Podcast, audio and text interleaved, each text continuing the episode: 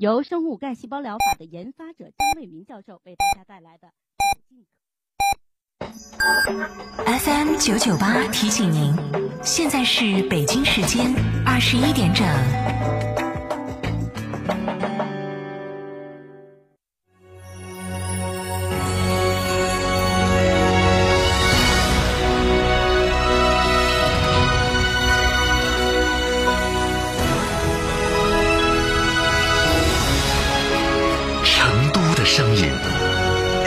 九九点八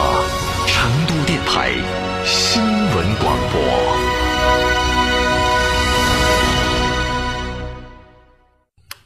外部音频模式。今天成都发生了什么大事儿？本地热点新闻热门事件最新动态。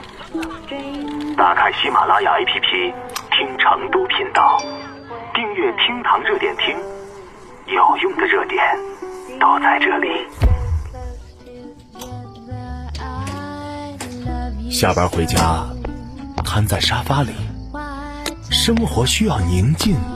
与想象。打开微信，搜索“厅堂 FM”，让草堂读诗的诵读声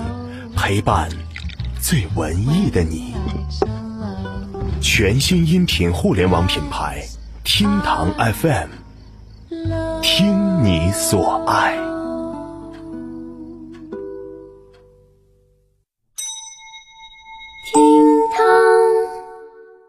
贷款手续、代办服务要专业、要靠谱，还要省时省心。记得找川柔，电话四个六四个五四个六四个五。记住，专业贷款手续代办服务就找川柔，电话四个六四个五四个六四个五。想知道每月的爆款车型吗？想知道在哪家 4S 店能享受到上帝式的服务吗？想知道哪家 4S 店的销售顾问最专业、颜值水平最高吗？欢迎锁定每天下午十六点三十分《车天下》栏目，我们将为您推荐每月最畅销车型以及服务最好、颜值最高的 4S 店，敬请关注，深入车市。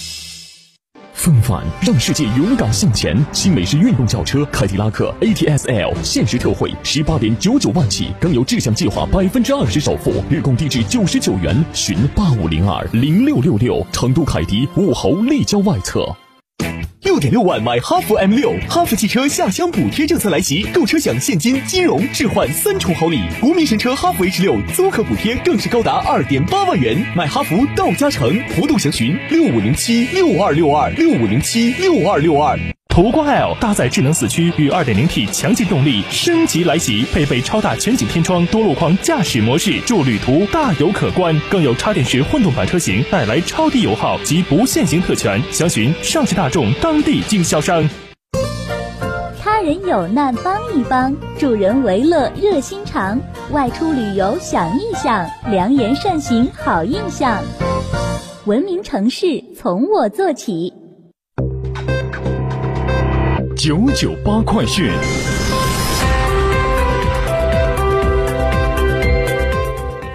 这里是成都新闻广播 FM 九十九点八，一起来关注本时段的九九八快讯。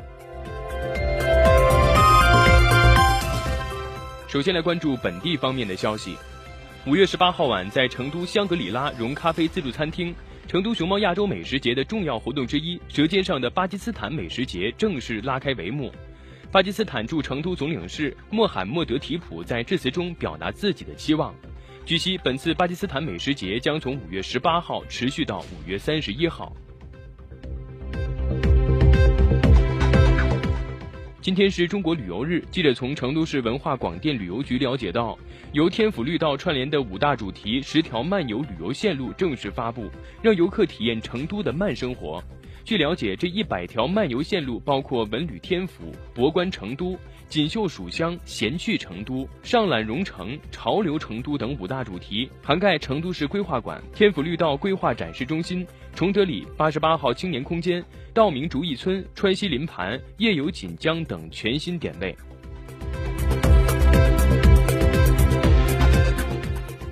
再来关注国内方面的消息，作为亚洲文明对话大会的系列活动之一。正在北京举行的亚洲数字艺术展，昨天起正式向公众开放。本次艺术展吸引了来自十二个国家和地区的三十位艺术家的数字艺术作品同时亮相。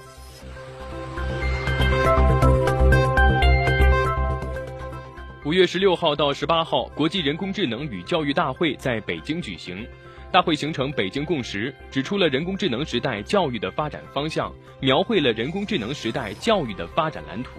提出了人工智能加教育全球合作发展框架。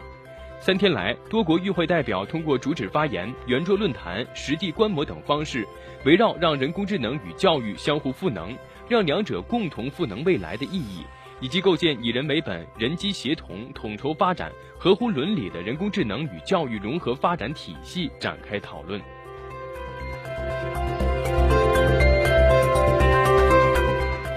今天是第二十九次全国助残日，今年助残日的主题是“自强脱贫，助残共享”。据中国残联介绍，截止二零一八年，全国贫困残疾人数量已由二百八十一万减少到一百六十九点八万。据介绍，截止二零一八年，全国已为十一点三万贫困残疾人家庭进行了危房改造，一点三万贫困残疾人享受到康复扶贫贴息贷款支持，近九百万残疾人纳入低保范围，更多的贫困残疾人家庭生活生产状况得到有效改善。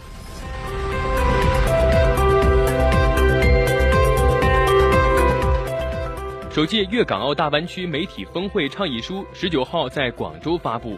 倡议书提出，大湾区媒体要搭建有效平台，相互学习借鉴，分享机遇与成果，不断探索创新媒体间协同合作体制机制，为深化内地与港澳合作、推动“一国两制”事业发展做出新实践。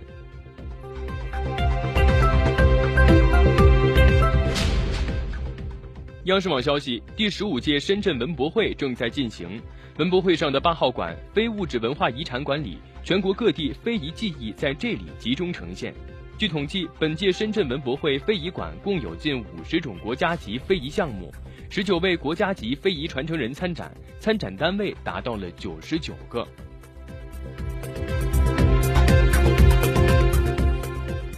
第三届世界智能大会将于今天闭幕，一系列代表汽车未来智能驾驶的展示成为新亮点。中国汽车技术研究中心展示了代表了汽车未来驾驶的新亮点，车队协同控制展示了纵向、横向和交叉编队。以纵向编队为例，车与车的间距可以控制在六米，控制精度在零点一米以内。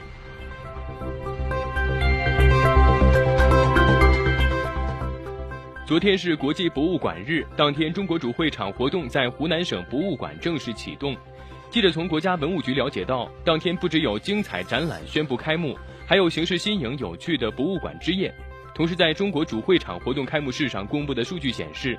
截至二零一八年底，全国博物馆达五千三百五十四家，比上年增加二百一十八家；免费开放博物馆数量四千七百四十三家，占博物馆总数的百分之八十八点六。